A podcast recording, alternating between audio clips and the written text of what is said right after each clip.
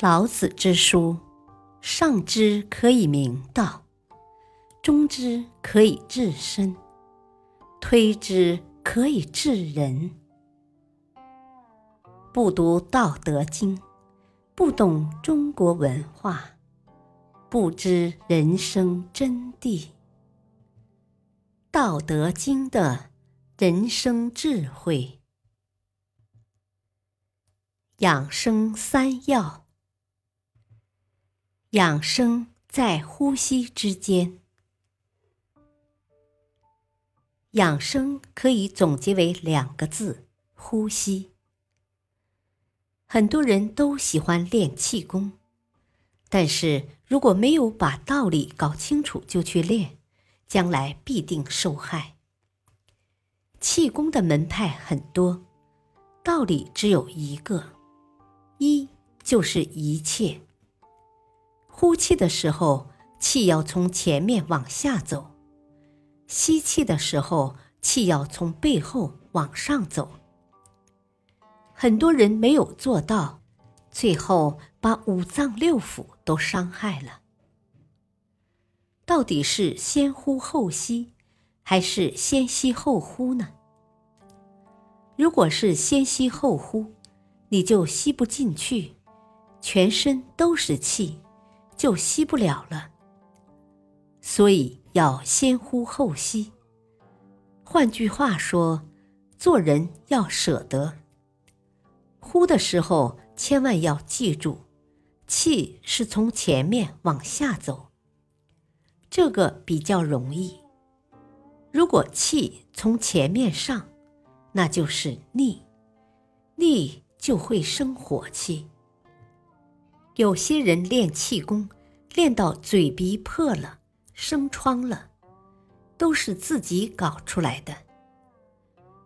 呼的时候，气从前面往下走；当呼进的时候，有一个窍门，把气往后拉，拉到后面来，这个地方就叫命门。然后再往上吸。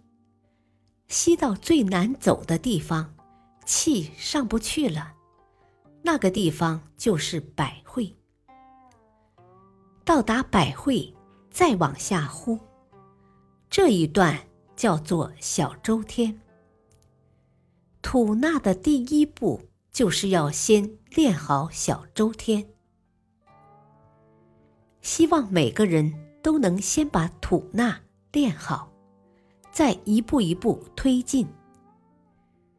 气有两种，气和气两个字写法不同，但是都读气。区别在于，前者是后天的气，后者是先天的气。胎儿在母亲的子宫里，没有办法吸收外面的空气。是用先天气呼吸。等到婴儿一出生，一剪断脐带，先天气进不来，就开始呼吸后天气了。婴儿一生下来就哭，就是为了练习呼吸。人依赖后天的气，就会受外界干扰。如果把后天气恢复到先天气的话，在任何场合。都不会受害。当然，我们不可能一下子达到这个高度，要一步一步来，先把吐纳练好，才能再谈其他。刚开始的时候，要用意念带，习惯以后再把意念去掉。呼的时候要慢，要轻，要柔。有的人呼吸有声音，感觉很沉重，那样不好。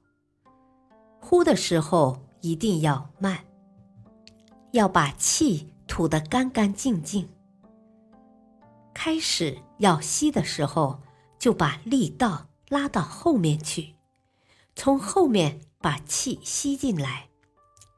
只要完成了这个跪身的第一步，就做到了。